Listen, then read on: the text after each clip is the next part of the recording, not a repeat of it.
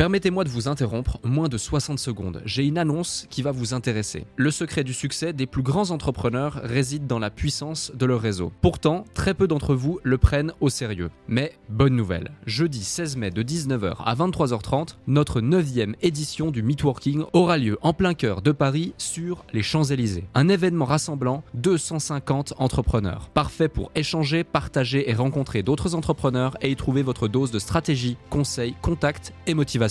Au programme, des conférences centrées sur les piliers de votre activité, vente, stratégie et état d'esprit, un cadre prestigieux, des intervenants experts de leur domaine à votre disposition pour répondre à toutes vos questions et un apéro dînatoire pour les plus gourmands. Ce n'est pas juste un événement, c'est une chance de propulser votre activité avec des conseils éprouvés et un réseau de qualité. Attention, il reste moins de 50 places. Je vous invite donc à réserver votre place maintenant avant qu'il ne soit trop tard en consultant notre site podcastledéclic.fr ou en cliquant sur le lien dans notre bio Instagram. Merci de votre confiance, hâte de vous y voir et maintenant, place à notre épisode du jour quoi que je fasse, il y en aura toujours, ça leur conviendra jamais, quoi. Et c'est ok, c'est comme ça, quoi. Et ce jour-là, je me suis dit, bon, bah en fait, autant faire ce qu'on veut finalement. Si on doit être critiqué, autant qu'on le soit en faisant des choses qui nous éclatent. Putain, mais fais ce que tu veux en fait. Une fois que tu as compris ça, tu comprends que pour être un meilleur leader, il faut devenir un meilleur être humain et d'être sur un chemin d'évolution personnelle. En tant qu'entrepreneur, on doit s'améliorer personnellement pour ne pas que nos équipes fassent les frais de trauma ou de mauvaises croyances. J'invite chaque entrepreneur à réfléchir sur ses blessures, on va dire, qui peuvent déteindre sur la boîte. La question, c'est est-ce que tu enverrais ton propre enfant travailler dans ta propre boîte Est-ce qu'on en train de créer une organisation, une structure où les gens se sentent bien? Parce que c'est un asset qui est très très précieux pour l'entreprise. Depuis 2017, j'accompagne et côtoie des entrepreneurs à succès. Chaque rencontre est unique et permet d'identifier ce qui crée la réussite. Je suis Alec Henry, l'initiateur du mouvement entrepreneurs.com. Et dans ce podcast, j'ai l'opportunité d'échanger avec des personnalités inspirantes qui ont su créer la différence. Avec le déclic, je vous offre une perspective unique afin que vous puissiez à votre tour faire la différence. Salut Benoît. Salut Alec. Comment tu vas? Ça va, ça va, écoute, ça va, ça va. Écoute, même si euh, notre marché en France du textile connaît une période un peu compliquée, on, continue à garder le, cap et le, focus.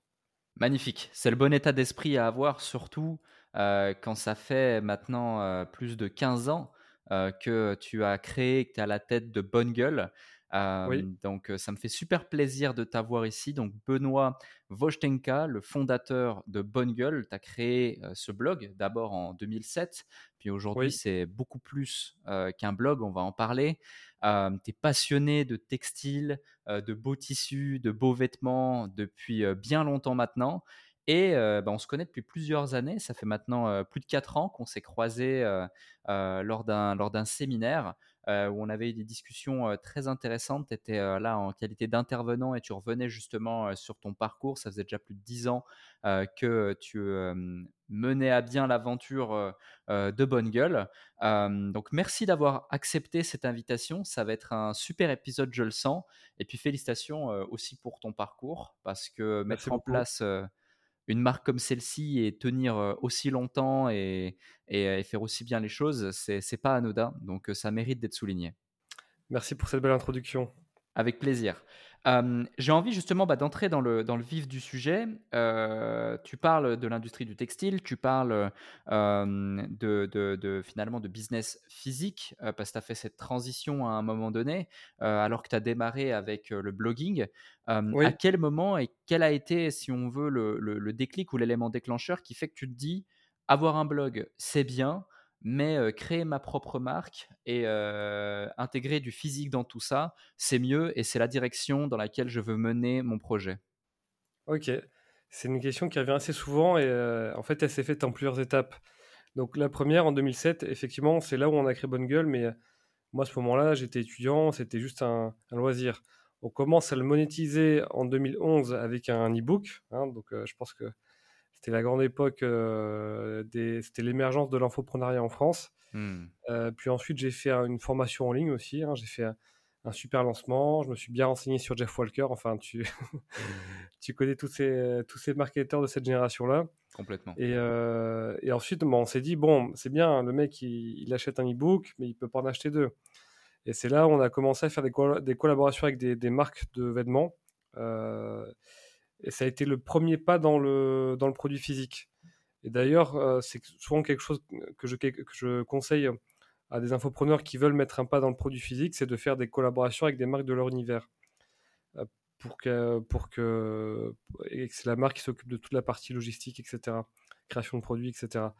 Et ensuite, on s'est dit avec Geoffrey, mon associé de l'époque, on s'est dit bon ben euh, c'est cool, mais pourquoi est-ce qu'on n'irait pas au bout et qu'on ferait pas carrément notre propre marque physique, notre propre marque de vêtements.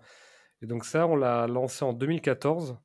Euh, donc tu vois, ça a été quand même sept ans après la création du, blog, mais ça nous a laissé le temps de bien nous construire une communauté, une audience, etc. Et on a lancé cette, euh, cette marque Vote donc en 2014. À l'époque, c'était simplement euh, sur le web, quoi. On avait juste un e-shop. Et pour le coup, les boutiques, ça a été presque un accident, en fait, parce qu'à l'époque, on était dans des bureaux dans le deuxième arrondissement de Paris, dans le, dans le Sentier, qui est le quartier historique du, du, textile d'ailleurs. C'était un peu un, hasard qu'on soit là. Aujourd'hui, c'est devenu un quartier où tu as toutes, euh, toutes les startups. Et euh, en fait, euh, on partageait nos bureaux avec une boîte qui s'appelle, qui, qui, qui s'appelait, s'appelle toujours l'exception.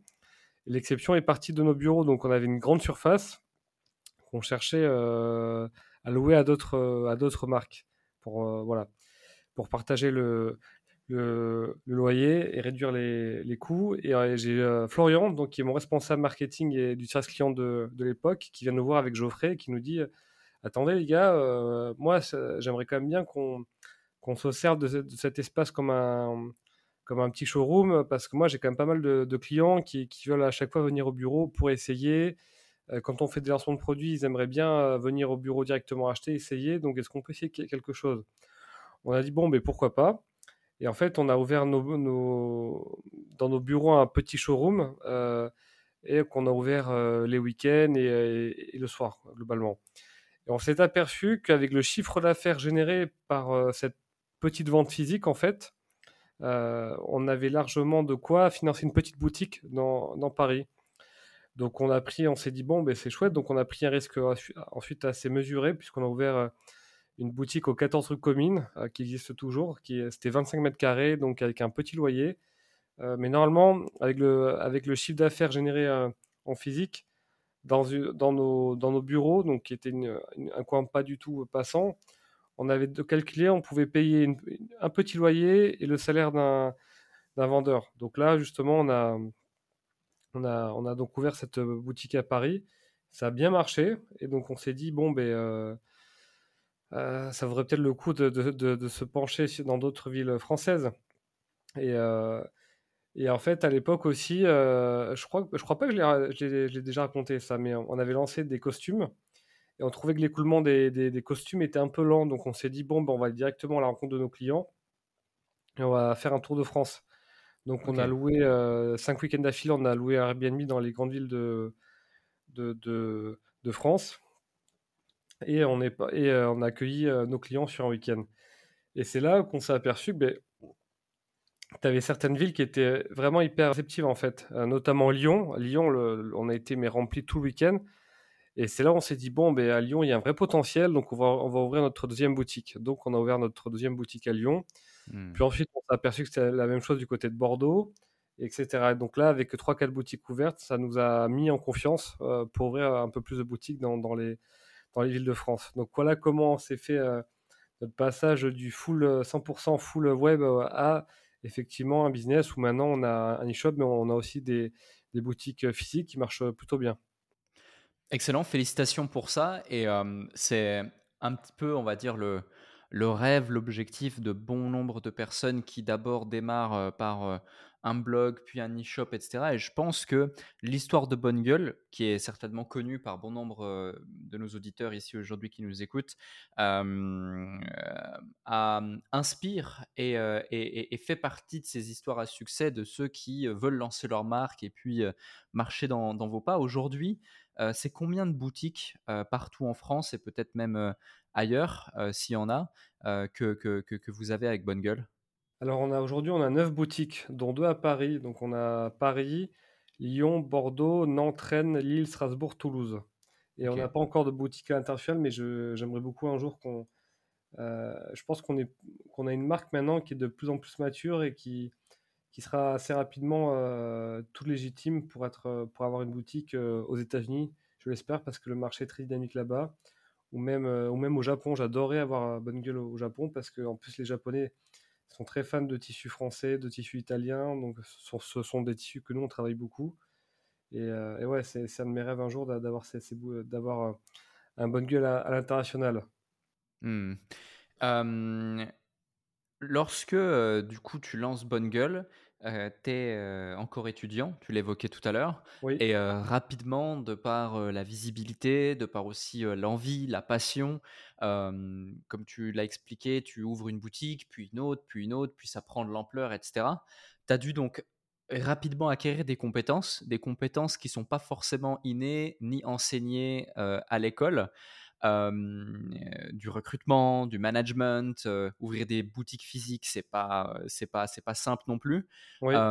quelles sont les, les, plus grandes leçons que tu as pu acquérir justement au fur et à mesure de ces premières années d'activité et où tu t'es dit waouh si j'avais su j'aurais peut-être pas fait ça comme ça ou je m'attendais vraiment pas à ça etc parce que souvent on a tendance à minimiser dans notre parcours justement ce que l'on a appris sur le tas mais finalement ça fait une grande grande différence et, et ça pourrait aider bon nombre de personnes qui nous écoutent je pense ouais alors moi il y en a plusieurs qui me viennent en tête euh, la première, euh, c'est une citation d'un ami qui s'appelle Alexis, qui a une boîte qui s'appelle Yaniro, qui, qui coach euh, des entrepreneurs, qui dit que les, les névroses de, l'entrepreneur deviennent les névroses de l'entreprise. Donc, une fois que tu as, compris ça, bah, tu, tu, comprends que pour être un meilleur leader, il faut devenir un meilleur être humain. Et que tu vois, as, en tant que dirigeant, je pense, un devoir moral d'être sur un chemin d'évolution personnelle tu vois, un entrepreneur qui a, une, qui a, des, qui a un rapport compliqué avec l'argent, ça va se, se, ressentir dans toute sa boîte. Un entrepreneur qui a été traumatisé par le, par le, par le salariat, euh, lui, va créer ensuite une boîte où ses salariés seront traumatisés. Euh, un entrepreneur qui est, focus, qui est très focus sur les, sur les détails euh, a du mal à avoir une vision d'ensemble et du coup, son équipe aura du mal à savoir où aller. Et je, malheureusement, je suis un peu de Enfin, malheureusement, heureusement, je, tombe un peu dans cette, dans cette catégorie-là. Donc la première, c'est ça, c'est vraiment, euh, en, tant qu'entrepreneur, on doit s'améliorer personnellement pour ne pas que nos équipes fassent, le, fassent les frais de, de trauma ou de, ou de, ou de, de trauma ou de mauvaises croyances euh, au quotidien. Euh, notamment, ben, il y a un exemple que j'aimerais donner c'est vrai que bon, j'ai quand, même, quelques copains qui sont en, qui sont de l'époque euh, Tim Ferriss, tu vois, où ils ont été biberonnés à l'idée qu'être euh, salarié c'est nul, euh, c'est pas bien, c'est vu comme une forme d'esclavage, etc. Et quand ils deviennent, et quand justement ils, ont besoin de recruter une, équipe, bah, justement ils ont un peu tendance à, à recréer au, sein de leurs salariés ben, tout ce qu'ils ont voulu éviter, tu vois. Donc, mmh. avec un management un petit peu absent, le fait de, de, de, de, considérer que ses salariés sont juste bons à exécuter, rien d'autre, etc. Donc voilà, il faut faire très très attention à ça et j'invite chaque entrepreneur à réfléchir sur ces blessures, on va dire, euh, qui font que, bah, qui, qui, qui, peuvent déteindre, sur la, sur, sur la boîte. Ouais. Euh, autre leçon, justement, que j'ai apprise un peu à la dure, c'est sur la partie managériale. J'ai un peu une relation d'amour-haine avec le, le management. Euh, c'est j'aurais aimé me faire accompagner plutôt sur ces sujets-là, vraiment, parce que pour le coup, on t'apprend pas à être un bon dirigeant, à être un, un, bon leader. Alors effectivement, tu as des, as des masterminds, tu as ce genre de choses, mais sur la posture managériale, euh, entrepreneuriale, je trouve qu'effectivement, euh, c'est assez, assez, assez peu, assez, as peu de choses finalement pour, pour t'apprendre ça. Ou souvent, tu peux avoir des contenus sur le management, mais qui sont un peu, un peu scolaire. Donc, euh, moi, la, leçon que j'ai, que j'ai retenue, c'est que se faire accompagner et aider, c'est vraiment clé, vraiment hyper clé. Euh, parce que tu as une différence entre être un solopreneur, voire même parfois un, un, freelance, versus être un entrepreneur qui, euh, qui, qui, qui, a des équipes autour, autour de lui. Donc ça, c'est une leçon hyper importante, se faire accompagner sur la partie managériale, sur la partie, euh, sur la partie euh, ouais, managériale, entrepreneuriale. Je sais pas, hmm. Alex, toi, vous êtes combien dans votre entreprise hein, en général? Si on prend uniquement entrepreneur.com, on est une quarantaine aujourd'hui. Ouais. Et, après, je suis au, au, capital de certaines structures. Donc, en tout, on est un peu plus d'une centaine de personnes. mais, mais ouais, à chaque fois, il y a différentes phases.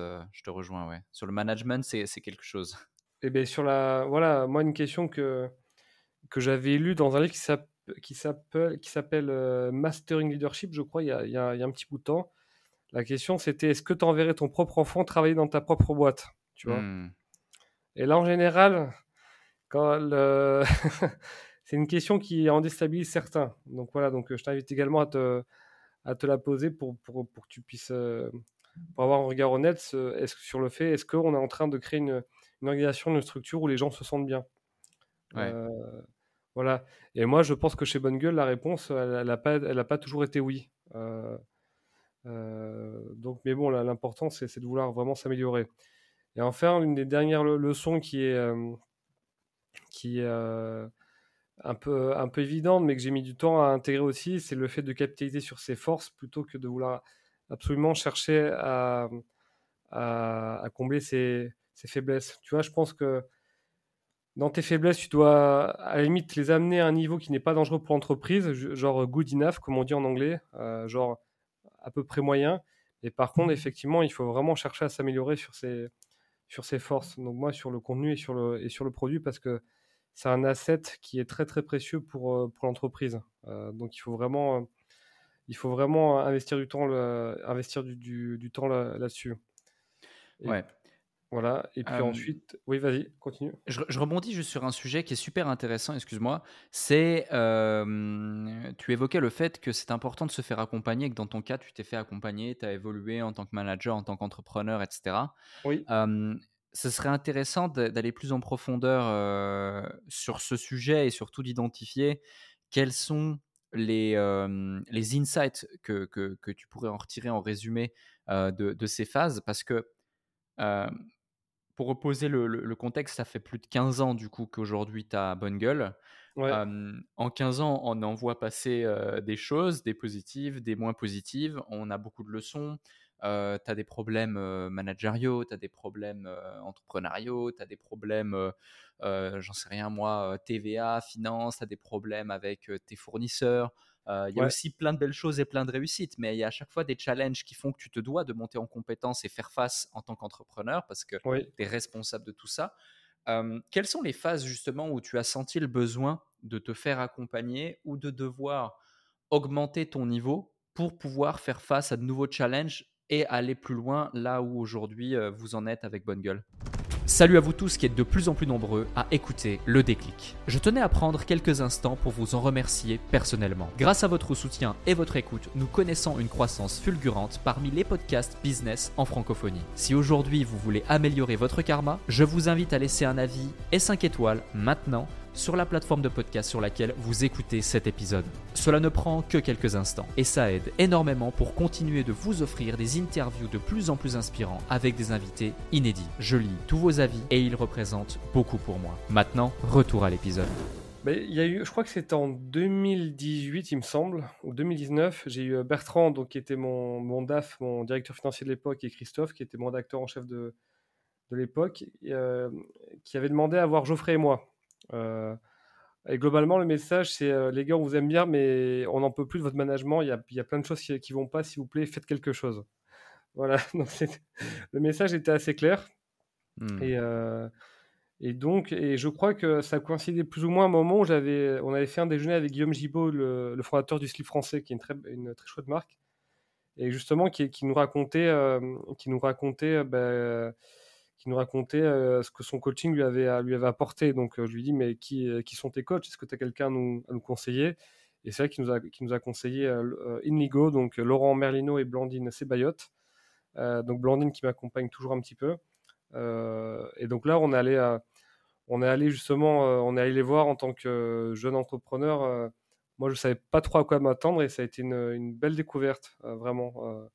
Mais ouais, ça comment, bah, en fait, ça commence à se manifester une défaillance managériale? Mais as des, avec des équipes qui sont qui se sentent pas forcément bien, qui comprennent pas forcément où tu vas aller, euh, qui sont un peu démotivés, qui se euh, euh, qui se qui se plaignent de toi, des projets qui aboutissent pas très bien, qui sont pas très bien cadrés, etc. Donc toute cette petite chose-là qui fait que, bah, bout à bout, tu te dis, il est, temps de, il est temps que ça change. Surtout que moi, à la base, tu vois, je suis juste un passionné de, de vêtements, j'aime, j'aime le vêtement, j'aime l'essayer, j'aime, j'aime le, le raconter.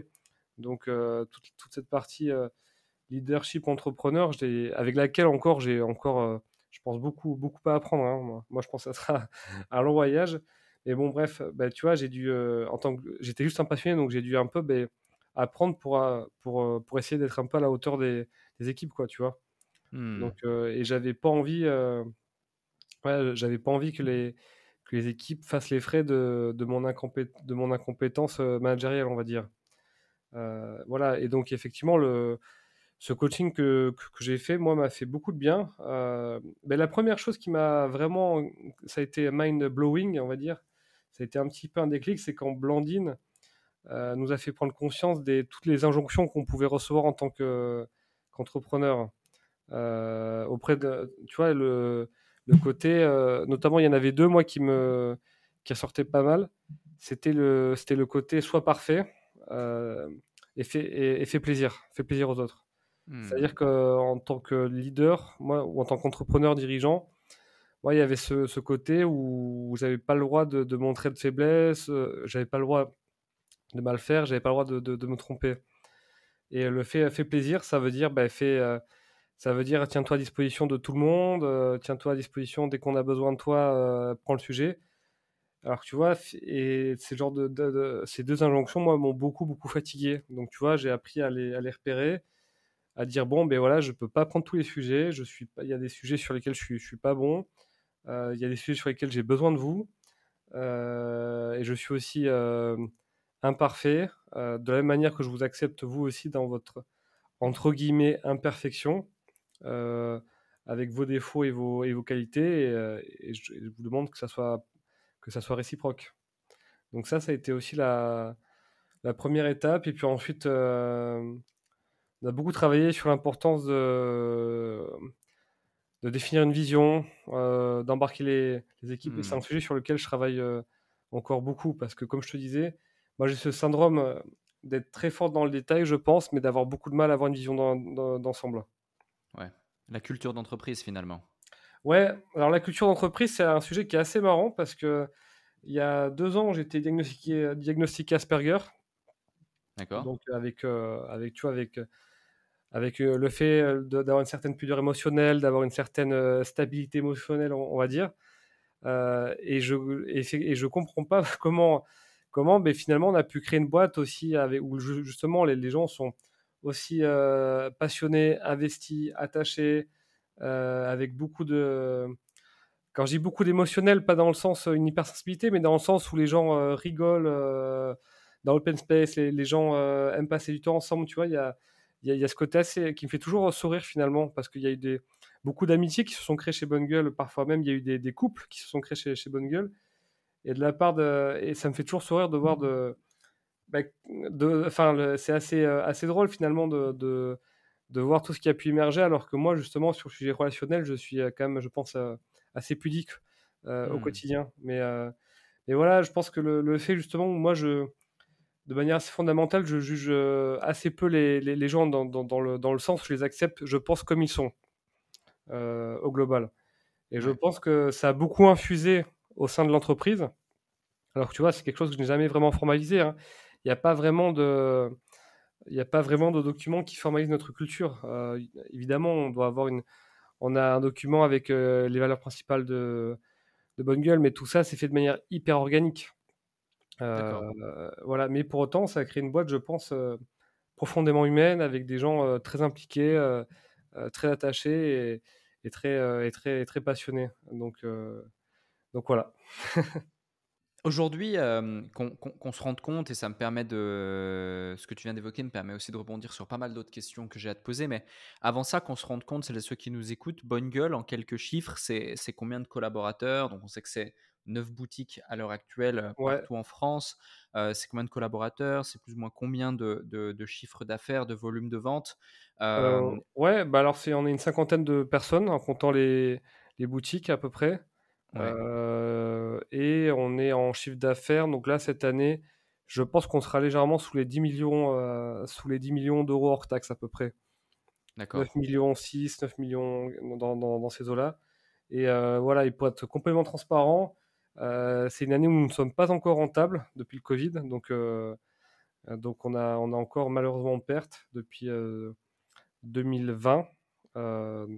Donc ça fait la troisième année consécutive. Donc c'est une, une, situation qui commence à me, a bien m'énervé, mais normalement, 2024, on devrait être largement rentable. Euh, D'accord.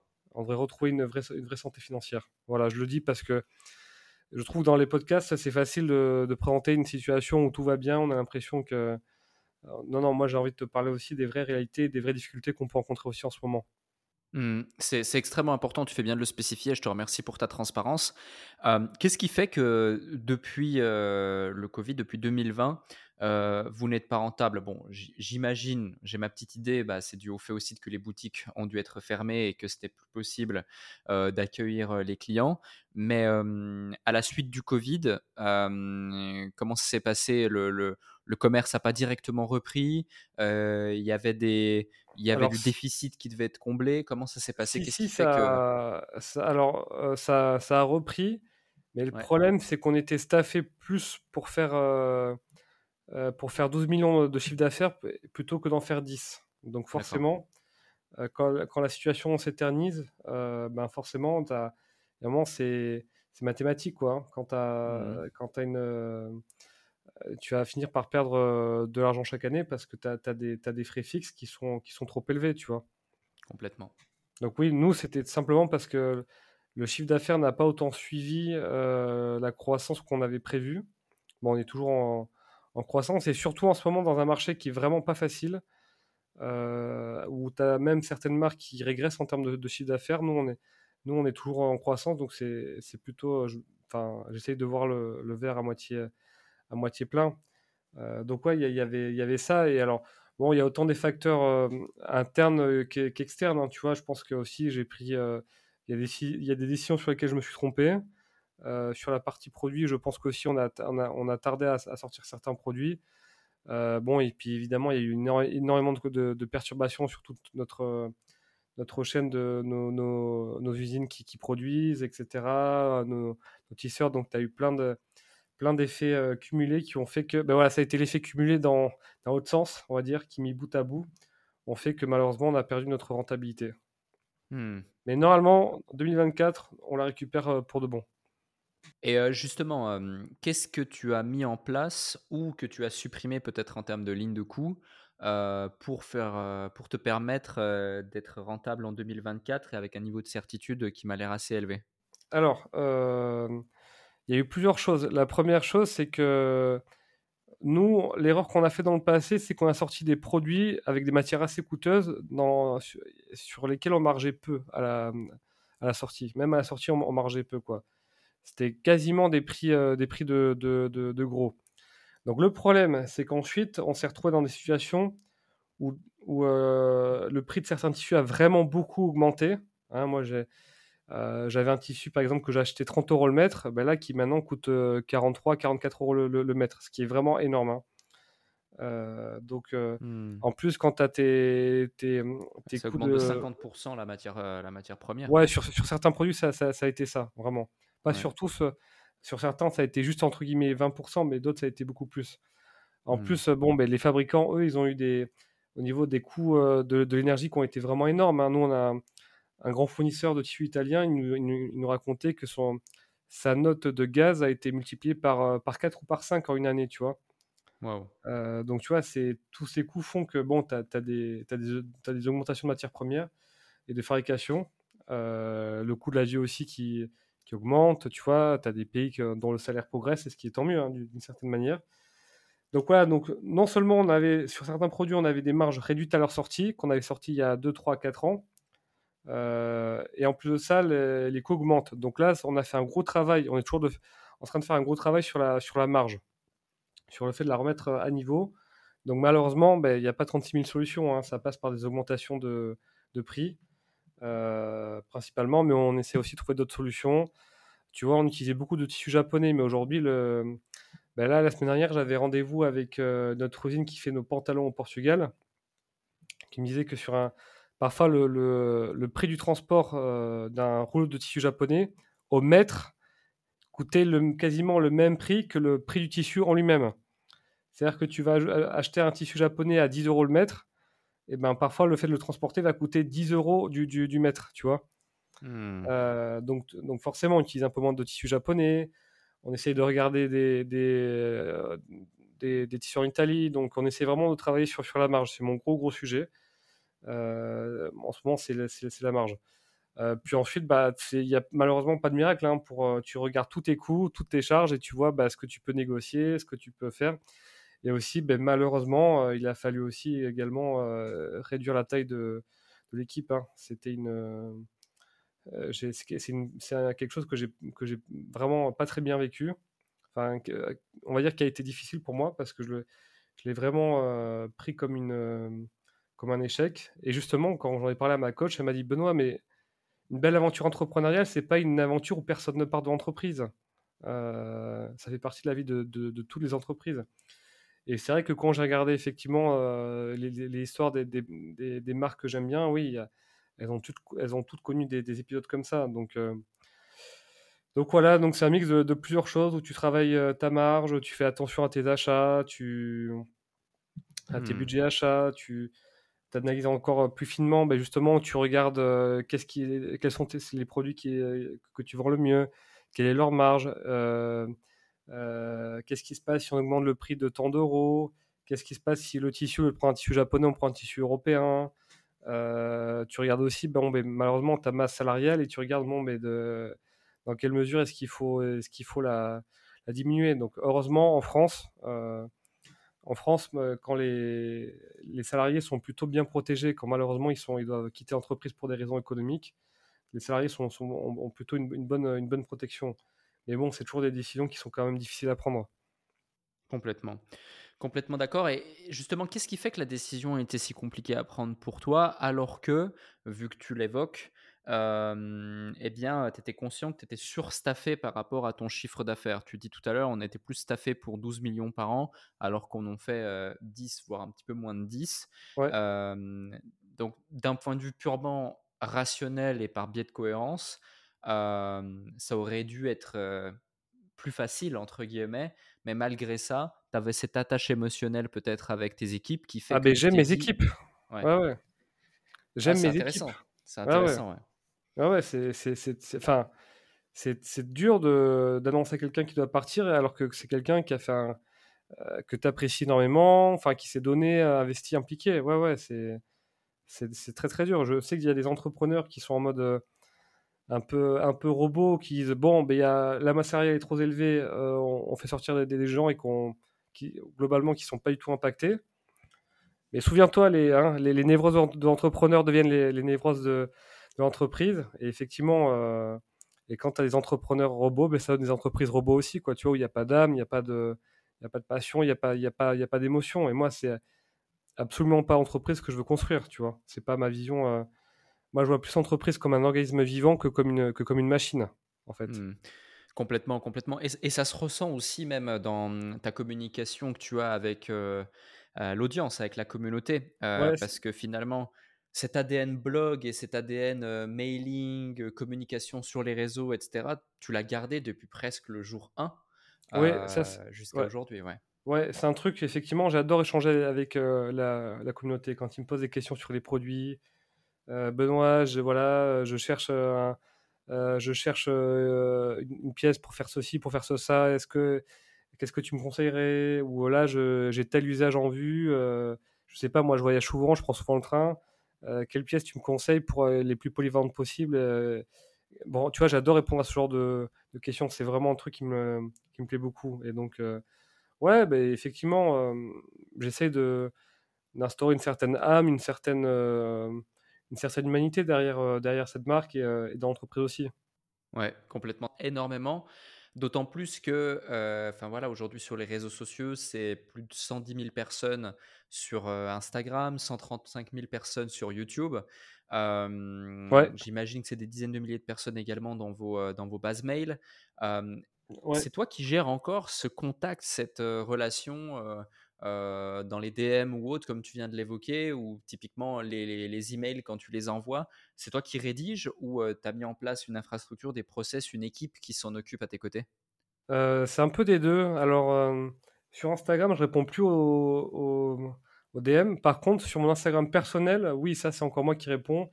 Et j'aime bien parce que les, les, les lecteurs m'envoient un message texte et je réponds par une petite note vocale et ça, ils apprécient beaucoup. D'accord. Moi, j'apprécie un peu moins quand ils me répondent par une note vocale, mais, euh, mais non, non, ouais, donc moi, sur mon Instagram personnel, je réponds à, tous les messages que je reçois tous les jours et c'est vraiment un truc que, j'adore faire. Sur la partie euh, ensuite contenu mail, ben, ça dépend. Donc moi, j'ai une équipe, une équipe marketing qui, s'occupe de, de, tous ces sujets-là, de, de, surveiller tous les indicateurs. Et parfois, ils me sollicitent pour écrire un mail particulier en me disant Ah, ben tiens, là, Benoît, on aimerait bien que ça soit le fondateur qui écrit, on aimerait bien que ça soit incarné, donc est-ce que tu peux écrire tel ou tel mail? Euh, Et pour les commentaires aussi, suivant les articles, ben, ça peut être moi qui réponds, j'ai mon, j'ai mon community manager qui me dit, ben, qui me dit bon, ben là, Benoît, euh, c'est un sujet un peu trop compliqué, ça touche à un sujet un peu, un peu profond, j'aimerais bien que ce soit toi qui réponde, ou c'est toi qui, ou là, Benoît, c'est toi qui as l'expertise, est-ce que tu peux répondre? Donc ça, globalement, j'ai une équipe qui s'occupe de, de, ça, mais euh, dans certains cas particuliers, je réponds encore et c'est quelque chose que j'aime beaucoup faire. Hmm. je pense que c'est hyper important justement de garder cette proximité. Euh, oui, ouais, ouais, complètement. Et, et c'est ce qui fait aussi que ça marche autant parce que toi, en tant que dirigeant, d'une part, tu arrives à ressentir le pouls de la communauté, ce qu'ils aiment, ce qu'ils ont envie, comment ils perçoivent la marque et autres, donc euh, pouvoir orienter les actions suivantes. Et puis en même temps, la communauté le ressent. donc, donc ouais, c'est c'est vraiment intéressant. toujours dans cette démarche d'être présent sur les réseaux sociaux, mais en même temps de, créer de nouvelles business units et de vous adresser à, un panel plus large d'individus. Alors, c'est pas forcément quelque chose que j'ai énormément suivi parce que je me sens un petit peu moins concerné. Mais en 2021, sauf fin 2021 ou début 2022, vous avez lancé aussi Bonne Gueule pour les femmes, la création de cette business unit, après du coup deux ans, bah, on est en octobre 2023 au moment où on enregistre cet épisode, donc ça fait deux ans effectivement. c'est quoi les, leçons derrière ça et en pourcentage, combien est-ce que ça représente plus ou moins de, de, chiffre d'affaires aujourd'hui chez Bonne Gueule Et qu'est-ce qui a fait que vous avez pris la décision, alors que vous étiez essentiellement orienté mode masculine, de déployer et développer aussi euh, la business unit féminine? Ben ça, ça C'est une très bonne question parce que c'est un projet justement typiquement qui n'a pas marché comme, euh, comme j'aurais voulu. Mmh. mais bon, je vais, je vais en parler. Alors comment ça a commencé? Ben, Tout simplement parce qu'on avait beaucoup de femmes qui venaient avec leurs leur copains en boutique et qui, qui disaient mais nous quand est-ce qu'on quand est-ce qu'on quand est-ce qu'on trouve la même chose pour nous les femmes? Où est-ce que je peux trouver une marque? Voilà, avec des, des, des, tissus japonais, des tissus italiens, euh, avec un bon rapport qualité-prix. Globalement, c'était ça. Donc, on avait lancé, on avait fait un petit essai en 2019, je crois, ouais, qui avait vraiment très bien marché. On avait lancé trois, trois pièces femmes. Et les trois étaient, étaient partis en était parti euh, genre euh, en 20 minutes quoi. Ça a été vraiment gros un soldat out hyper rapide. Donc on s'est dit bah tiens ça veut dire qu'il y a un potentiel. Et donc on a lancé on a effectivement lancé la femme, mais je pense qu'en interne, euh, moi, l'erreur que j'ai faite, c'est de ne pas avoir suffisamment porté le projet. Je pense qu'on a. En fait, je, pensais qu'on pouvait y arriver avec une approche euh, débrouillarde et assez maligne, comme à, nos, comme à nos débuts. Euh, mais en fait, ça a pas, on n'a on a, on a pas réussi à le, on n'a pas réussi à le, à le, à le mener à bien. Et je trouve qu'en fait, il aurait pu survivre, mais je trouve qu'en fait, ça diluait trop, les trop les efforts de, des équipes qui avaient quasiment deux marques à gérer, tu vois. Hmm. On avait du mal à avoir ce côté un peu mutualisé. Donc, euh, pour le coup, j'ai pris la décision de le mettre un peu en stand-by, ce, projet-là. On sort une dernière pièce euh, femme en octobre 2023, euh, donc je ne sais pas quand est-ce que va être publié ce podcast, mais voilà. Et ensuite, on va le mettre un petit peu en stand-by. j'ai vraiment, j'espère sincèrement un jour de, le, de rouvrir ce, ce carton-là. Mais euh, et puis il y, a autre chose, c'est que aussi je me suis vraiment pris de passion pour l'événement technique. C'est vraiment un sujet que que j'adore et pour le coup j'aimerais bien proposer chez, chez Bonne Gueule, mais on peut pas tout faire, tu vois. Hmm. On peut pas avoir notre ligne historique, faire une marque femme et en même temps faire euh, développer une petite ligne d'événements techniques. Donc, tu vois, il a dû, il a dû falloir faire des, des, choix et l'équipe même m'a poussé à me dire écoute, Benoît, les vêtements techniques, c'est vraiment ton truc. Quoi. Quand tu en parles, tu as une vraie passion, euh, tu as une. Euh, tu, tu, as énormément de connaissances que tu as envie de partager. Euh, honnêtement, s'il faut choisir avec la femme, mais, choisis, prends, les, prends, les, prends la partie vêtements techniques. Quoi. Ça, ça, va être, ça va être super. C'est, vraiment là, c'est ce que tu sais faire, c'est ce que tu kiffes. Euh, on peut pas tout faire, donc vas-y, vas-y là-dedans. quoi. Ouais, effectivement. Pour celles et ceux qui nous écoutent, tu peux détailler ce, euh, ce que sont les vêtements techniques? Ouais, oui, oui, effectivement, je parle de ça. Ben, c'est tous les vêtements pour passer du temps dehors, euh, en, outdoor. Moi, j'ai envie de, faire des vêtements sur lesquels tu peux, tu peux, tu vois, tu peux gravir une petite montagne et puis ensuite euh, le soir aller dans, un restaurant, dans un, dans, un, restaurant sympa ou, moi, j'aime beaucoup cette idée de, de garde-robe très resserrée dans laquelle tu peux faire beaucoup de choses en fait tu vois? Euh, moi, j'aime bien cette idée d'avoir euh, deux pantalons en ta valise. Tu en as un pour vraiment faire du, euh, des, activités, des, activités outdoor et tu en as un pour faire un peu de sport et, sortir en ville, tu vois. J'aime bien ça. Mmh. Donc, je suis fasciné par les vêtements qui protègent de, la météo, qui permettent de, passer du temps en extérieur. donc, j'aimerais bien passer des. J'aimerais bien proposer une vraie ligne justement pour, pour passer du temps en, en extérieur de, dehors. Parce que Bonne Gueule, tu vois, Bonne Gueule, c'est un peu la marque pour les, pour les moments qui comptent. Ouais. Euh, il y a des gens qui, qui, se marient en bonne gueule, tu vois. Et ça, pour moi, c'est le plus beau compliment qu'on puisse me faire. C'est-à-dire que pour les moments, les, pour l'un des, moments, les, l'un des moments les plus importants de, leur vie, ils choisissent un costume bonne gueule.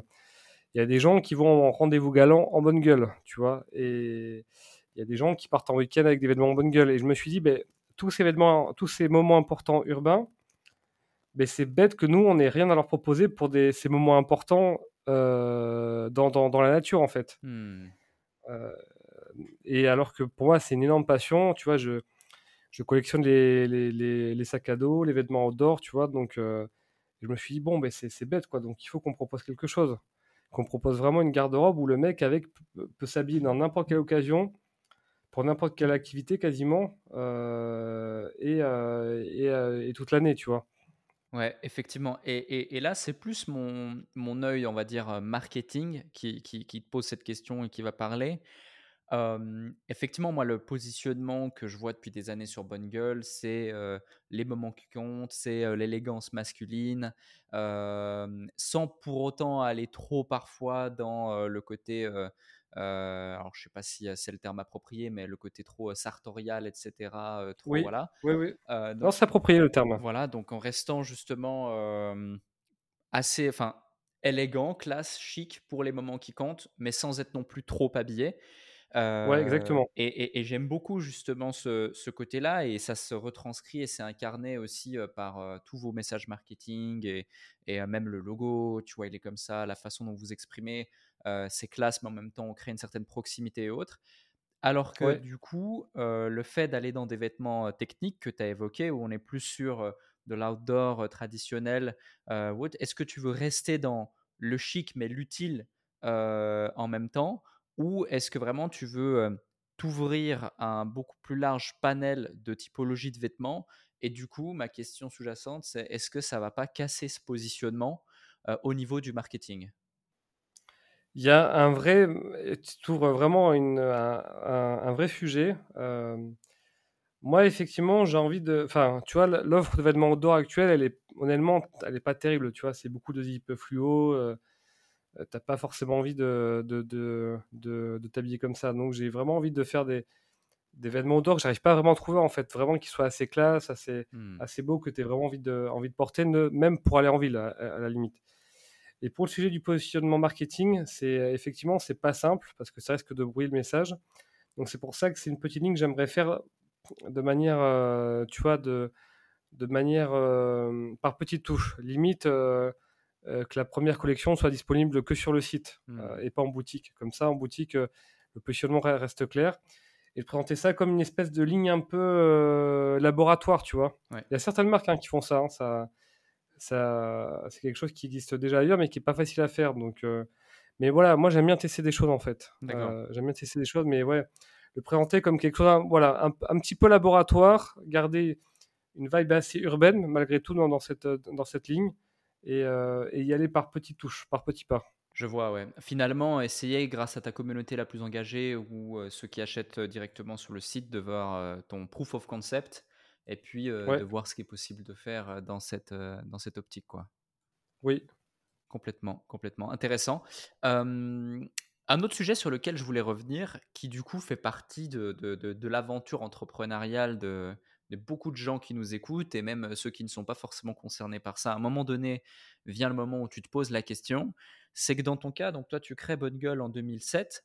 Et quelques années plus tard, sauf erreur, vers 2010-2011, euh, tu as Geoffrey, euh, Geoffrey Bruyère qui du coup te rejoint en tant qu'associé au sein de Bonne Gueule. oui.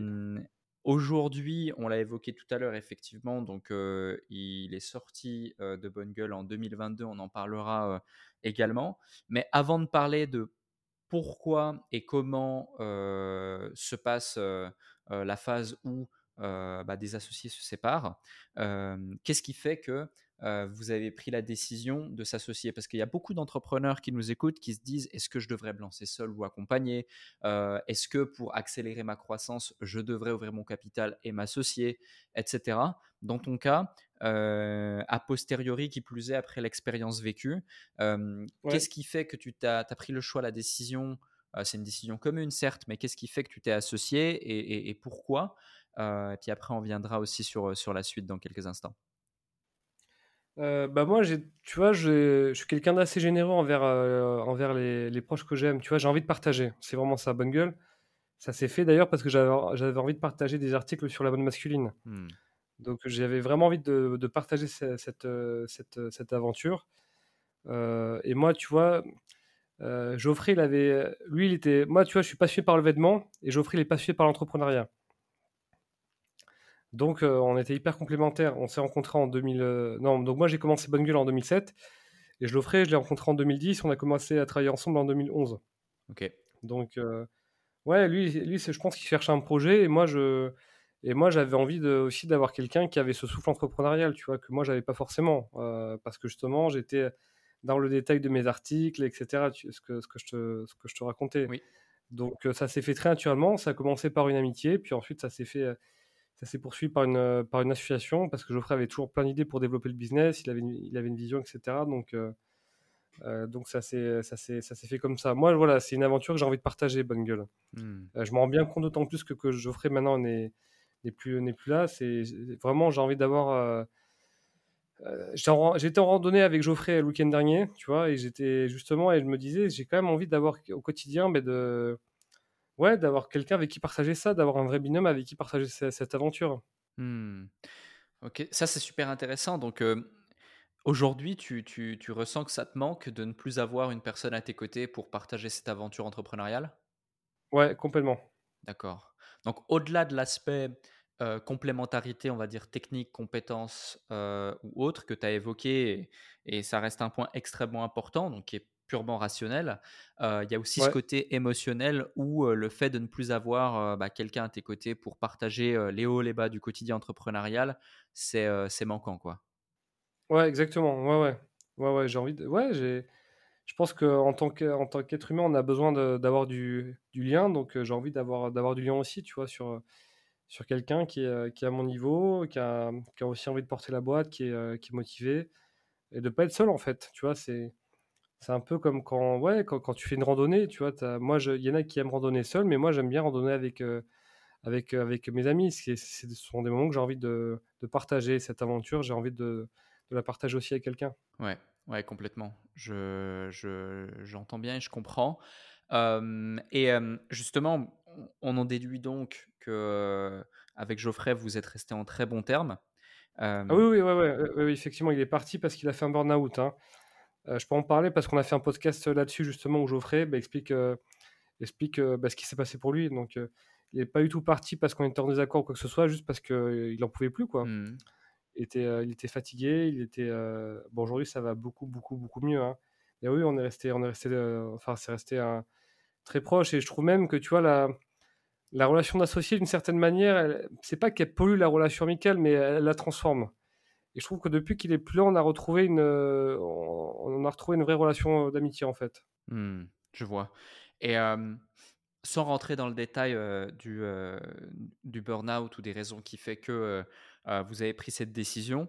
D'ailleurs, tu dis que vous avez fait un podcast, mais c'est sur, c'est sur le podcast que vous avez avec Bonne Gueule que vous l'avez évoqué? Ouais, sur, je crois qu'il s'appelle Parlons vêtements, il est sur Spotify. Donc ouais, effectivement, là, Geoffrey raconte vraiment très en détail ce qui s'est passé. Hein. Donc justement, c'est c'est lui qui a pris sa décision en mai 2021, je mmh. crois.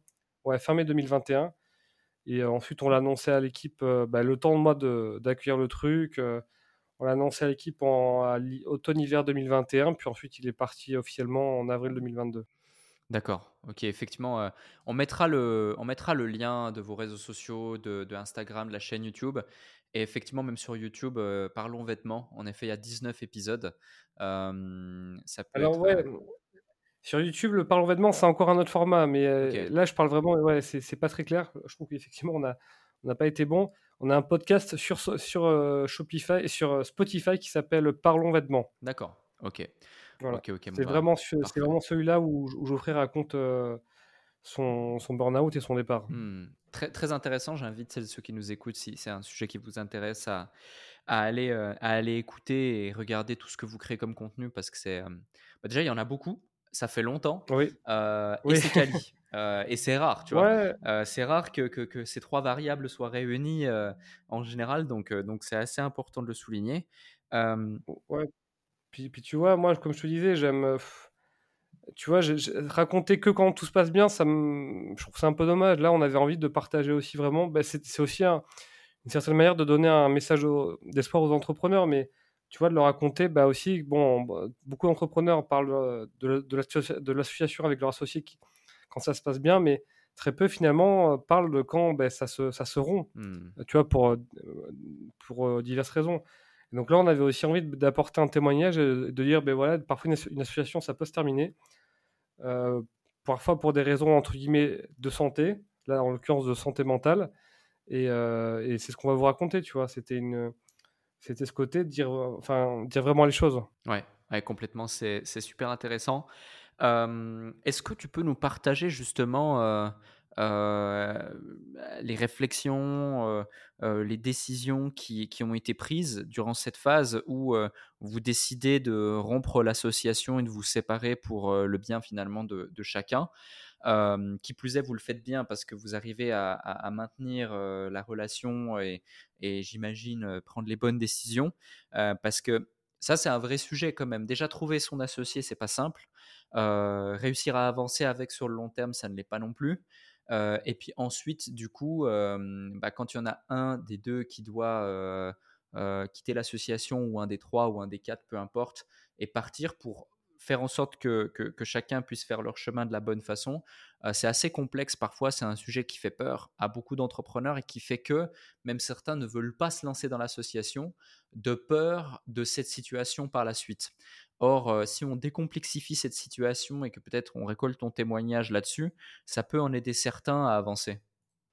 Ah bah oui, non mais quand j'entends ça, c'est comme si tu me disais que, que certains ont peur de se lancer dans une histoire amoureuse parce qu'ils ont peur de la, de la rupture, tu vois. Ça... ou, même, ou même que certains n'osent pas se lancer dans l'entrepreneuriat parce qu'ils ont peur des impôts. Et ça, je l'ai entendu très souvent en France. Ah oui, oui, effectivement. Ouais, ouais, effectivement. Alors que quand tu payes des impôts, ça veut dire que tu gagnes euh, de l'argent aussi, donc c'est plutôt bon aussi. C'est ça. Euh, euh, oui, effectivement. Donc oui, une rupture amoureuse, ça peut être très dur, mais, mais je pense que l'histoire l'histoire que tu as eue avant, je pense que c'est ce qui rend la vie, c'est ce qui donne du sel à la vie. Et l'association, c'est c'est pareil. Oui, moi j'ai des, des, histoires autour de moi d'associés qui sont séparés où ça s'est vraiment pas du tout aussi bien passé que, que, moi avec Geoffrey. Mais pour autant, est-ce que ça veut dire qu'il faut plus jamais s'associer? Non, ben, je pense pas. Ouais. Euh, non, non, je pense, je pense pas. Je pense que effectivement, c'est une belle aventure humaine parce que Geoffrey, on est et moi, du coup, on, on, on a travaillé ensemble pendant un peu plus de dix ans. J'ai beaucoup appris. Je pense que Geoffrey aussi a beaucoup appris. Euh, on s'est vu beaucoup évoluer. Euh, moi, en tout cas, ça a été une, une belle aventure humaine et ça serait dommage de passer à côté parce qu'on a peur du moment où il va falloir se, se, séparer ou, on a peur du moment où ça, où ça se passera moins bien. Mmh, complètement. Et qu'est-ce qui fait selon toi que ça s'est aussi bien passé? Parce que c'est vrai qu'en général, euh, quand des associés doivent se séparer, il y a plus tendance à ce, à ce que ça se passe mal que bien. Et en l'occurrence, ça s'est bien passé. Qu'est-ce qui fait selon toi que ça s'est si bien passé? Bah, Je crois que j'ai toujours accepté Geoffrey comme il était. vraiment, avec ses qualités, ses défauts. Et je pense que Geoffrey, c'est, il a été très indulgent vis-à-vis de, mes défauts aussi. Donc ouais, on s'est, je pense que voilà, on a toujours une, aussi une communication assez honnête. On s'est, ouais, on s'est toujours accepté l'un comme l'autre comme on était, avec des périmètres assez distincts. bon, on a eu des fois des, des désaccords, hein, tu vois, c'est, déjà arrivé, mais je pense que chacun, on avait fait un peu de, de développement personnel de notre côté, donc on était, on commençait aussi chacun un chemin de, d'amélioration personnelle, donc on a pu, tu vois, aussi, aussi éviter les, les, les, tracas, apprendre à mieux se connaître, tu vois, et ouais, on, on s'est accepté que chacun comme il était, et aussi on a, on a, fait, on a fait confiance à chacun sur son périmètre, tu vois, mmh. C'était clairement, clairement défini, tout simplement. C'est, mais en vrai, c'est comme dans un couple, hein, vraiment. et puis aussi parce que tu as des t'as des, enfin, tu vois, as des batailles que tu gagneras pas, tu vois. L'autre, même si l'autre il a, il a quelque chose qui t'énerve ou qui te fatigue, bah, il, ne changera pas. Il faut l'accepter comme il est. Et c'est, ça me rappelle. Tu connais Mark Manson, j'imagine. Mmh. Il avait, il avait fait un article justement où il, a, où il avait demandé à sa communauté justement quels sont les, quels conseils, quels conseils donner à, à, des couples pour qu'ils tiennent longtemps. Et je crois que le dernier conseil qu'il avait récolté, c'était un moment, il bah, faut choisir ses, batailles, tu vois. Euh, la personne en face de toi, elle a parfois, enfin, c'est pas parfois, c'est sûrement, elle a ses défauts, bah, il, faut, il faut vivre avec et, ne pas, et accepter de ne pas tout le temps batailler sur, certains sujets. Et euh, je pense que voilà, c'est, pas, Geoffrey a fait ça pour moi aussi. Il a accepté que sur certains points, je ne changerai pas et que où je m'améliorerai assez modestement. Et euh, pareil pour, pour Geoffrey. Ouais, donc effectivement, tolérance, communication, savoir accepter, donc tolérance encore, et, et, et, et, finalement faire la part des choses. J'imagine faire la part des choses et avancer de manière assez, assez, assez rationnelle dans tout ça. C'est intéressant parce qu'encore une fois, c'est pas anodin. oui, puis effectivement une certaine, une certaine intégrité. Hein, Tu vois, si c'est voilà, tu as, des histoires d'association qui se terminent parce que tu as un associé qui banane ses, associés. et là, pour le coup, oui, donc là, oui, il faut s'associer à quelqu'un qui est sain dans sa tête. C'est-à-dire que qui, où tu partages les mêmes valeurs. enfin, un truc tout bête sur, les notes de frais. Tu t'associes à quelqu'un qui est hyper raisonnable, qui vit pas sur la bête, qui flambe pas. Enfin, moi, c'était pas du tout mon genre, c'était pas du tout celui de Geoffrey. Euh, qui fait pas de coups dans le dos à ses associés, euh, qui dépasse pas n'importe comment l'argent de la boîte. Enfin, tu vois, il, doit aussi y avoir un fit au niveau des, valeurs. Mmh.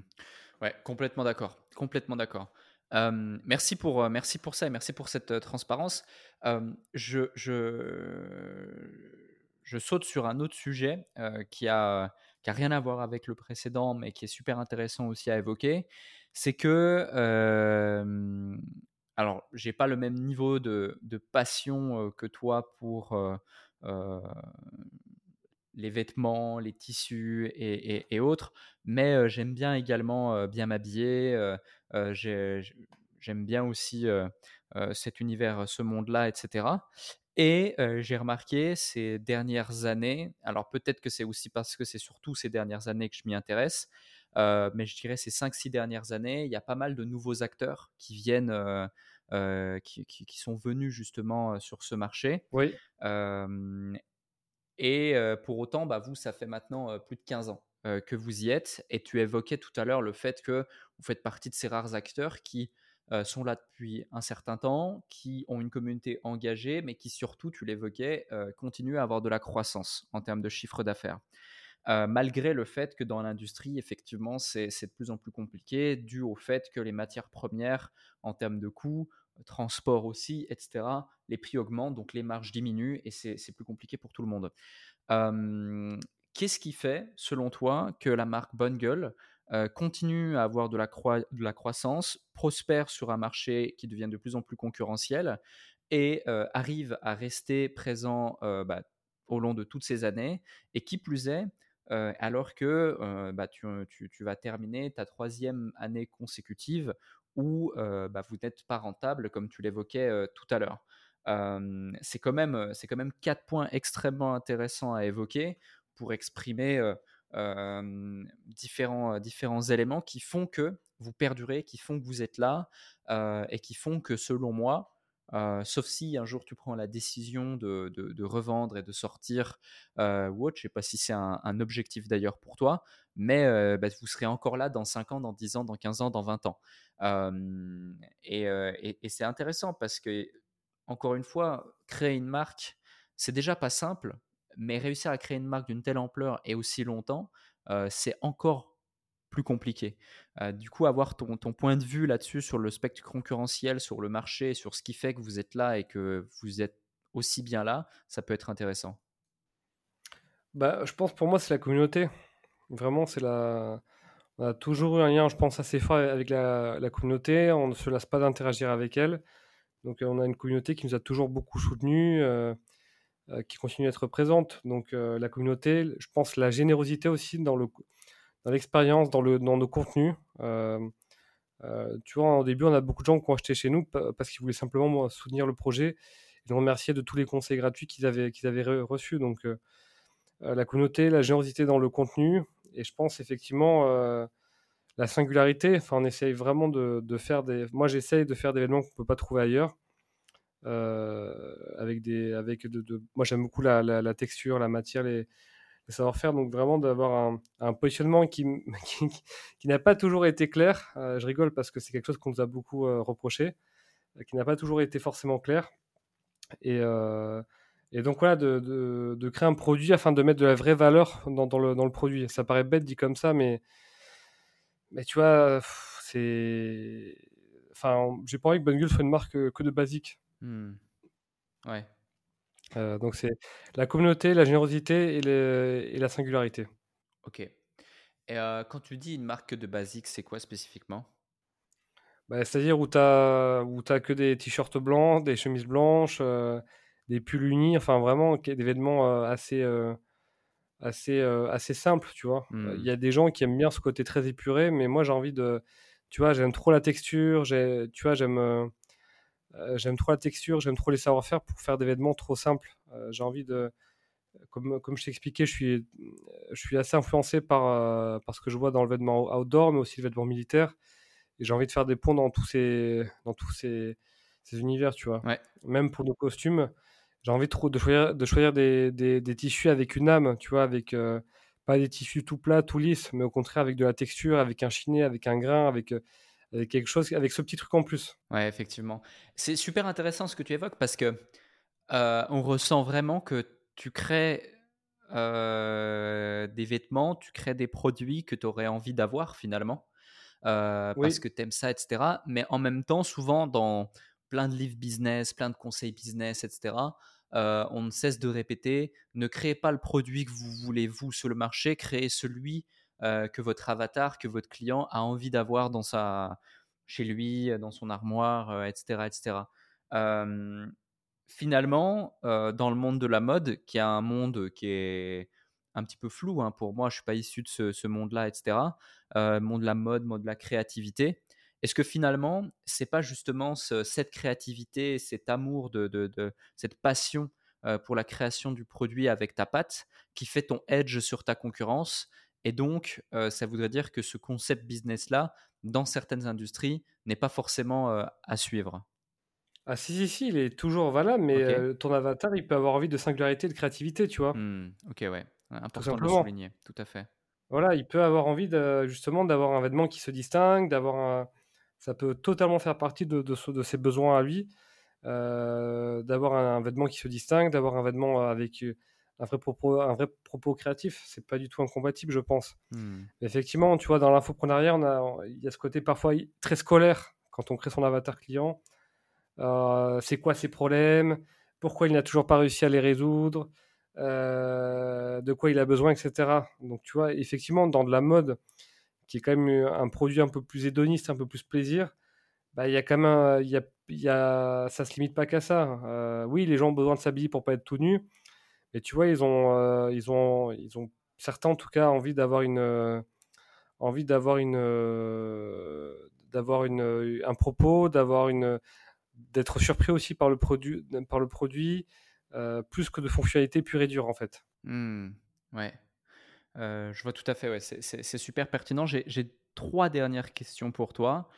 la première, sur le site Bonne Gueule, je crois que c'est dans vos valeurs, il y, a, un pilier, c'est le pilier expérience justement. Tu, parles de votre ambition, vous avez une ambition, c'est écrire les meilleurs articles du web et vous offrir une expérience client juste, honnête et conviviale sur le web et en boutique. oui. Donc ça, c'est la raison pour laquelle vous créez du contenu, vous créez des articles et puis vous permettez aussi d'éduquer un maximum les gens à l'égard de tout ça.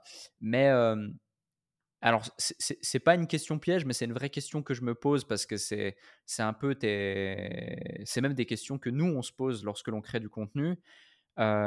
c'est comment faire pour ne pas être biaisé et du coup pas parce que l'on écrit, alors que on sait que de toute façon l'objectif ça va aussi être de promouvoir essentiellement ses produits et sa marque et ne pas forcément mettre en avant bah, tout ce qui peut être fait sur le, sur le marché au global? Ou est-ce que justement, euh, j'ai pas lu l'intégralité de vos articles, mais peut-être que euh, des fois vous faites des collaborations spécifiques parce qu'il y a des spectres sur le marché que vous ne couvrez pas? Par exemple, je sais pas, je te dis une bêtise, euh, un type de bouton de manchette, imaginons, hein, j'en sais rien. Et, et, et, du coup, là, vous allez dire aux gens, ok, bah, on a découvert cette marque, par exemple, qui permet de, avec cette chemise bonne gueule et ce pantalon-là, euh, bah, d'être super élégant euh, dans cette situation ou autre, euh, et donc de réussir à être impartial et non biaisé dans, sa façon de créer du contenu? Bah, Je pense que c'est une question qu'on m'a posée beaucoup de fois, hein, vraiment. Et je pense que la première chose à faire, c'est de faire ton deuil, ton, ton deuil sur le. Tu seras pas impartial et tu seras pas objectif. La mode, c'est trop, c'est comment dire, ça vient, c'est trop un, domaine où il y a tellement de, tu vois, d'émotionnel, de goût personnel, de goût. Enfin, tu vois, c'est.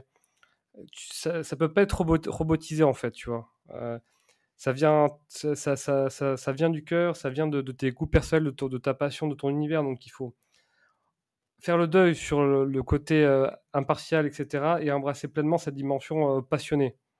Parce que les meilleurs contenus, c'est les meilleurs contenus où il y a de la passion. Donc, c'est hyper important de comprendre ça. Et, et justement, de, voilà, de, et de mettre de, de, de, la passion à tous les, à tous les étages. Mmh. Et ensuite, sur le fait de parler d'autres marques, c'est quelque chose que j'avais euh, que j'avais euh, voulu euh, restreindre. Et en fait, c'était une mauvaise décision. Très clairement, je me suis trompé. C'était une de mes, une de mes grandes erreurs de ces trois dernières années. C'était de, de, parler d'autres marques et c'est un peu ça a un peu rompu le contrat de confiance qu'on avait avec certains lecteurs. Donc là, je m'applique à le, à le, reconstruire. Et finalement, ben, il faut se demander, est-ce que mon contenu il est dans l'intérêt du client? Et c'est ça la, seule question qui compte maintenant pour moi. C'est si, le, si dans l'intérêt du, client, il doit avoir un article qui parle d'autres marques, et eh ben, et eh ben on, va, on va écrire ça, cet, article et on va pas avoir peur. Et après, effectivement, à voir comment est-ce qu'on fait des, des, ponts et des parallèles avec, euh, avec euh, notre marque. Hmm. Et tu vois, il faut. Moi, je considère que le fait qu'on ait une marque aussi, ben, ça a de la valeur pour le client dans le sens où euh, là, je, bah, juste avant le podcast, je finalisais un article sur ce qui a changé en 16 ans de bonne masculine, euh, du, haut de ma colline, on va dire. Et a des fois où je cite bonne gueule, parce qu'il y a certains vêtements qui sont plus ou moins portés qu'avant. Et du coup, bah, c'est naturellement que nous, euh, on les propose, ces vêtements. Euh, parce que c'est le genre de vêtements dans lesquels on croit beaucoup. et donc, c'est pour ça qu'on en propose. Donc, c'est pour ça qu'il faut il faut se, dans, sa, dans ses contenus, le fait qu'on soit une marque, eh ben, il faut aussi que ça soit une force pour le client. Il faut aussi qu'il puisse apprendre des choses qu'il n'apprendrait pas, de, apprendrait pas ailleurs. Ouais, ouais complètement. C'est, super intéressant justement que tu, tu aies pris à un moment donné cette décision euh, de faire une aparté sur la mise en avant d'autres marques et qu'ensuite euh, tu te dises mince, c'était une erreur. Qu'est-ce qui fait que euh, tu as, pris, euh, as pris la décision d'arrêter de, mettre en avant d'autres marques?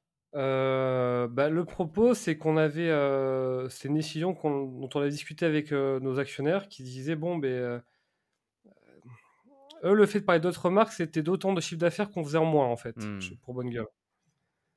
Et, et, donc on s'est dit bon, ben, on va, du coup, on va, on va restreindre ça. effectivement, c'est vrai qu'on parle on joue quand même beaucoup de jeux avec, avec, avec d'autres marques et en retour, on n'a pas forcément grand-chose. Et c'est comme ça qu'en fait, j'ai renié une de mes valeurs principales qui est la, la générosité, tu vois. Mmh.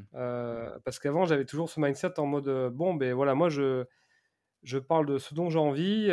si ça peut aider d'autres marques, c'est tant mieux, c'est tant mieux pour elles. Et le karma fera que bah, je, je, récolterai aussi les, les, fruits de, de, tout ça. Et donc j'ai voilà. Et, du coup, on a, on a pris cette décision de, moins le faire, de se dire bon, si on parle d'autres marques, ça moins d'autres marques, ça fera plus de chiffre d'affaires pour Bonne Gueule. Et c'est exactement le contraire qui s'est passé. Et, et, en fait, c'était une erreur. Et du coup, enfin de suite, on a vu des commentaires en disant euh, Ouais, vous êtes en train de devenir une marque comme tout le monde. Euh, euh, je, vais beaucoup moins sur le média parce que je trouve plus que ce que je venais chercher, etc. Donc, ça a été quand même un vrai rappel à l'ordre, on va dire. Et donc, maintenant, c'est pour ça que qu'on a à nouveau remis une, ligne éditoriale un peu plus, ouverte, même bien plus ouverte. Mmh. ouais, je vois. C'est super intéressant d'avoir d'avoir ce feedback parce que grâce à ça, on se nourrit aussi de l'expérience d'années et d'années de création de contenu et de lien avec la communauté. Euh, toujours pour rester avec ce lien à la communauté qui est vraiment un point, je pense, euh, ce qui est la pierre angulaire du succès de Bonne Gueule, tu l'as évoqué, mais euh, toutes les réponses que tu nous partages ne cessent de, confirmer ça, en tout cas selon moi. C'est que vous n'êtes pas juste sur YouTube, vous n'êtes pas juste sur Instagram, mais vous êtes aussi, entre autres, sur Discord, en tout cas, vous, vous, y faites, vous y faites mention sur votre site. et, et, ça, c'est quand même un truc qui n'est pas, qui est pas anodin, en tout cas pas à ma connaissance, que qu'une marque de vêtements soit présente sur Discord pour communiquer, échanger avec sa communauté. Quand vous avez, quand est-ce que vous avez mis en place ça, ce, ce canal Discord, et puis finalement, c'est quoi les insights que tu peux, que tu peux en tirer? Parce que c'est tellement rare que ne serait-ce que par curiosité personnelle, ça peut être intéressant d'avoir ce feedback. Bah, en fait, on avait, on avait un forum avant qui était très vieillissant, tu vois, qui était, c'était plus dans, dans, dans, dans, l'air du temps, tu vois, c'était... J'aimais pas m'en servir, tu vois, même pour s'en servir sur téléphone, c'était hyper compliqué. Et je me suis dit, bon, ben maintenant, aujourd'hui, les communautés, où est-ce qu'elles sont, où est-ce qu'elles échangent, tu vois? Euh, Les groupes Facebook, ça me paraissait un peu limité. Donc, euh, euh, et en fait, finalement, tu te rends compte qu'aujourd'hui, bah, tu n'as plus que Discord, en fait. tu plus que. Enfin, vraiment, ce qui remplace les forums, c'est c'est Discord, tu vois? Donc, je voulais un outil qui soit moderne, qui soit facile à utiliser. J'en pouvais plus de ces forums PHP à l'ancienne. Je voulais un outil dans lequel il soit facile de mettre une photo, euh, euh, tu vois, je voulais un outil qui soit facile à utiliser sur ton téléphone.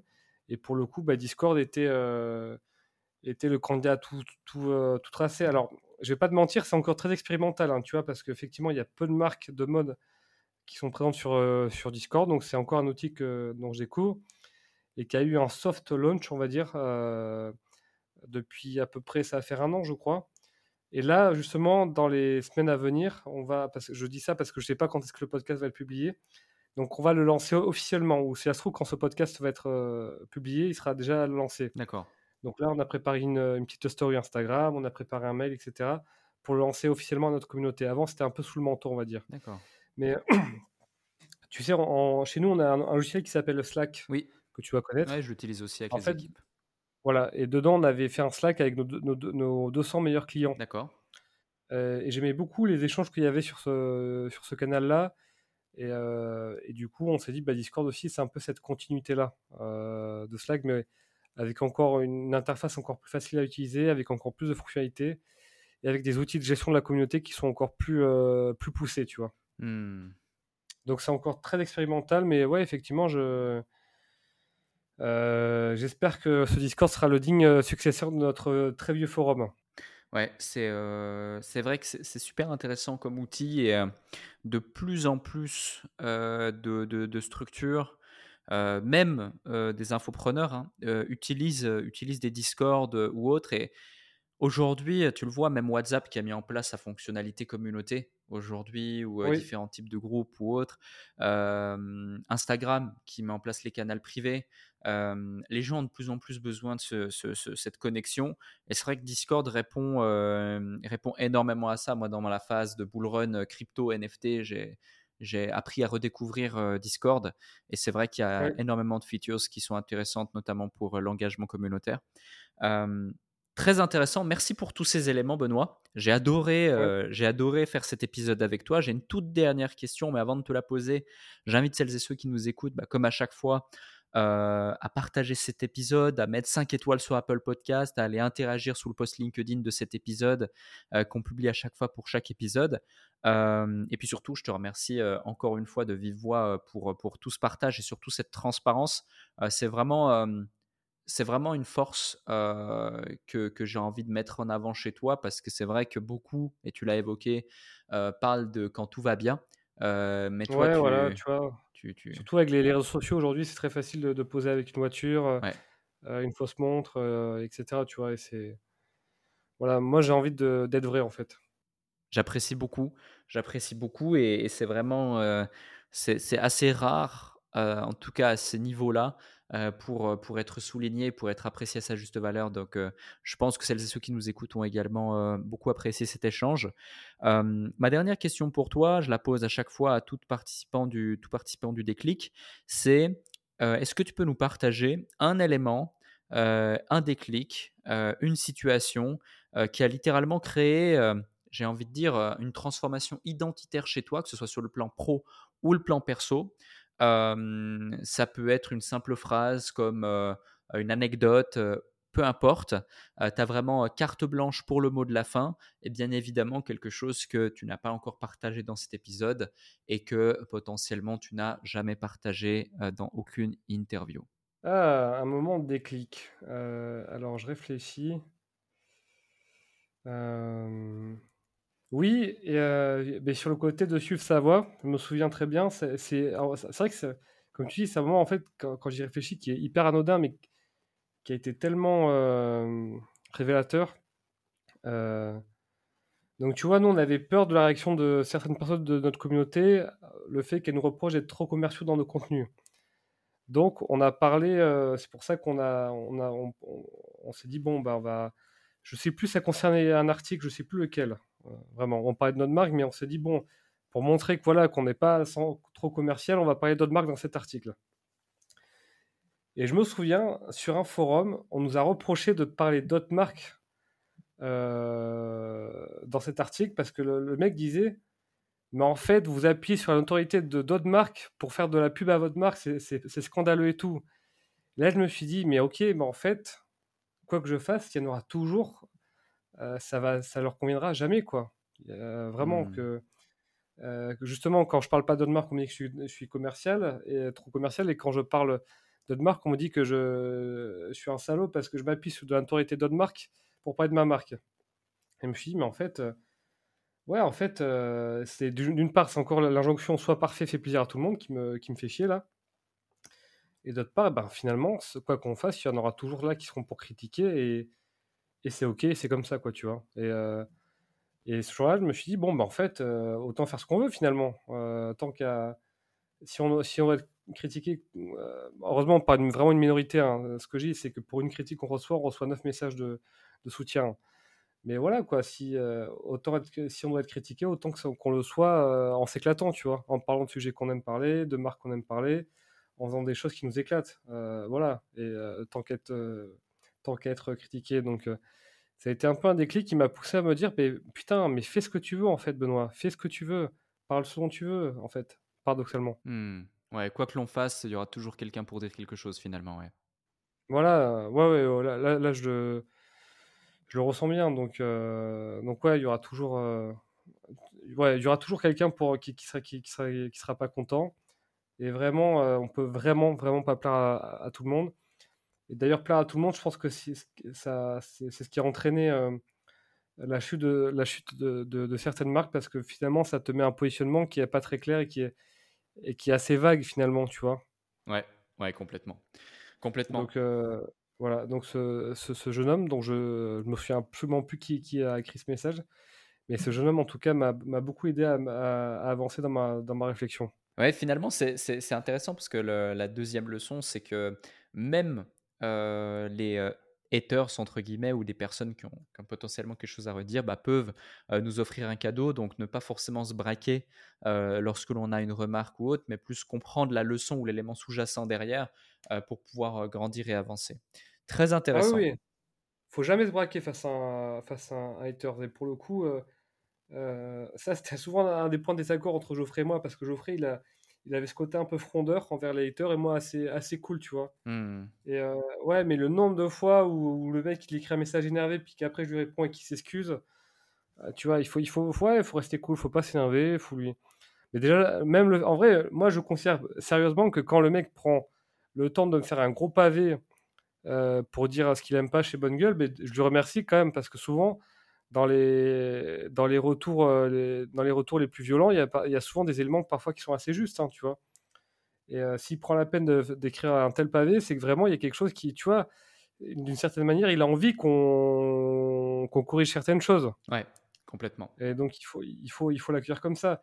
Et après, pour, par contre, on a eu euh, beaucoup moins avant, mais beaucoup moins maintenant, mais avant, effectivement, quand il y avait des, des critiques très, très bêtes, très méchantes et très gratuites, finalement, bah là, tu vois, moi, je me.